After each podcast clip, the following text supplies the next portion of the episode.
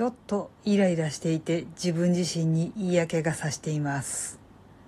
どうも、あじたまです。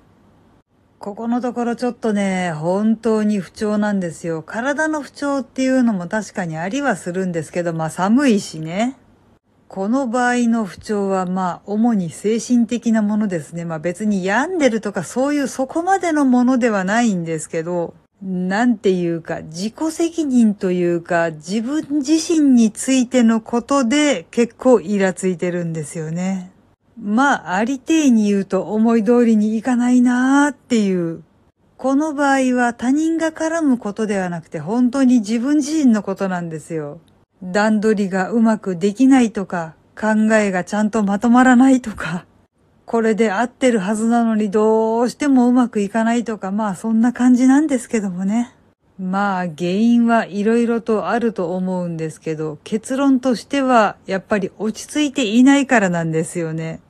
ちょっと変なことを言っているのかもしれないんですけど、例えば私折り紙とても好きなんですけど、こういう精神状態の時に折り紙折るとね、どんなに集中してもどんなに丁寧に折っても絶対に折り筋がぴったりにならないんですよ。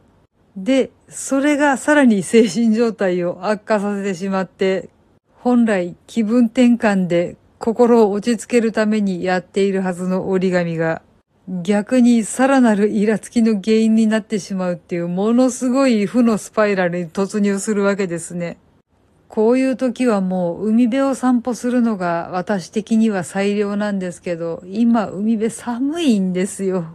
もうね、ちょっと今八方塞がりでどうしようもなくなっています。こういう時っていうのは多分寝てしまうのが一番なんですけどね。でもこういう時っていうのは結構神経が高ぶってイライラしてピリピリしてて眠れないんですよ。やばい、もう八方塞がりじゃん。こういう時は最後の手段、お経でも聞いてると眠くなるかもしれません。私、ちょっと前の配信で、般若心経がどうしても覚えられないんですっていうお話をしたと思うんですけど、そう、覚えるためにね、CD 持ってるんですよ、今日の CD。これを聞けばきっと心が落ち着いて、しかも眠くなるに違いない。よし、そうしよう。はい。というわけで、今回は、全部自己責任ではあるんだけど、あまりにもうまくいかないことがありすぎて、ちょっとイラついていますっていうお話をしてみました。この番組は、卵と人生の味付けに日々奮闘中の味玉のひねも姿でお送りいたしました。それではまた次回お会いいたしましょう。バイバーイ。